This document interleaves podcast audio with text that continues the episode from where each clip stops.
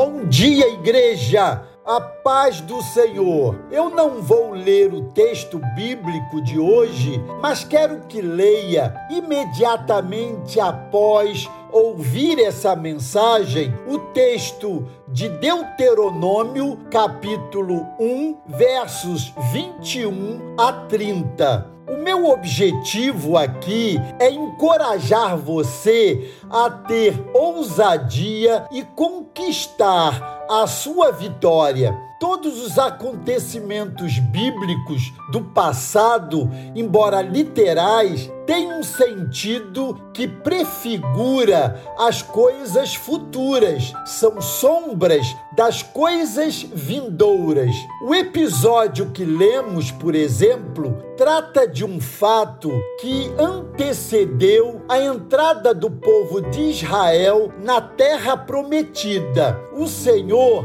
havia resgatado o povo do Egito com mão poderosa com sinais e prodígios. O povo saiu do Egito debaixo da promessa de Deus de que seria levado a uma terra que manava leite e mel. No entanto, por causa da rebelião e da incredulidade do povo, um percurso que deveria ser feito em 13 dias foi feito em 40 anos, tempo necessário para que uma geração fosse extinta. O povo andava em círculos o tempo todo. Só a nova geração herdou a terra da promessa. O texto a que me referi mostra o relatório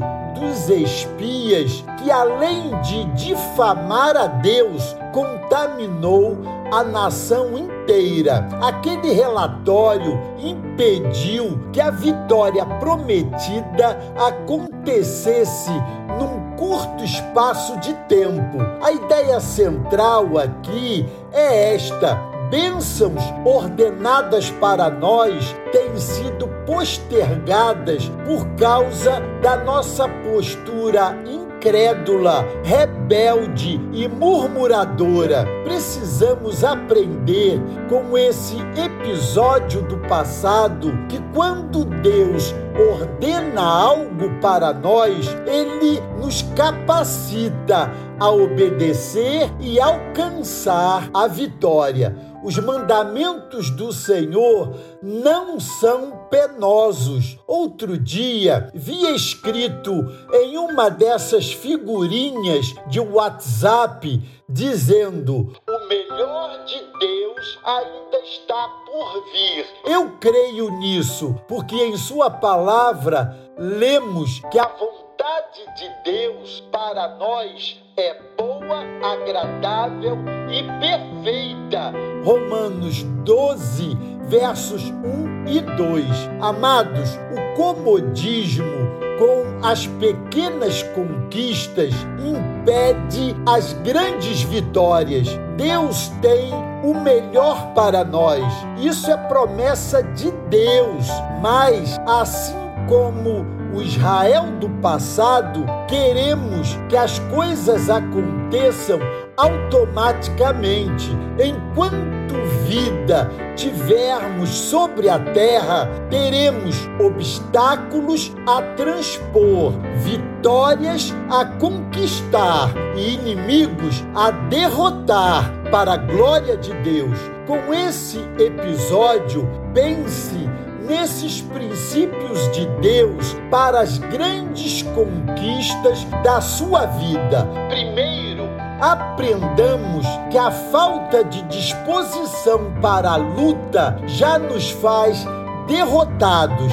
Verso 26, parte A. Segundo, aprendamos que é preciso dar basta na nossa rebeldia para que a vitória seja consumada. Verso 26, parte B. Terceiro, aprendamos que é preciso parar com a murmuração. Verso 27. E quarto, aprendamos que é preciso lançar fora todo medo. Versos 28 a 30. Esse meu apelo a você hoje é esse: que você dê um basta a tudo que o tem impedido de ser um conquistador e que você agora mesmo tome uma atitude de fé, faça uma aliança de fidelidade ao Senhor e corra atrás do seu prejuízo. Não tenha dúvida, Deus fará de você um vitorioso conquistador para a glória do seu nome. Deus os abençoe.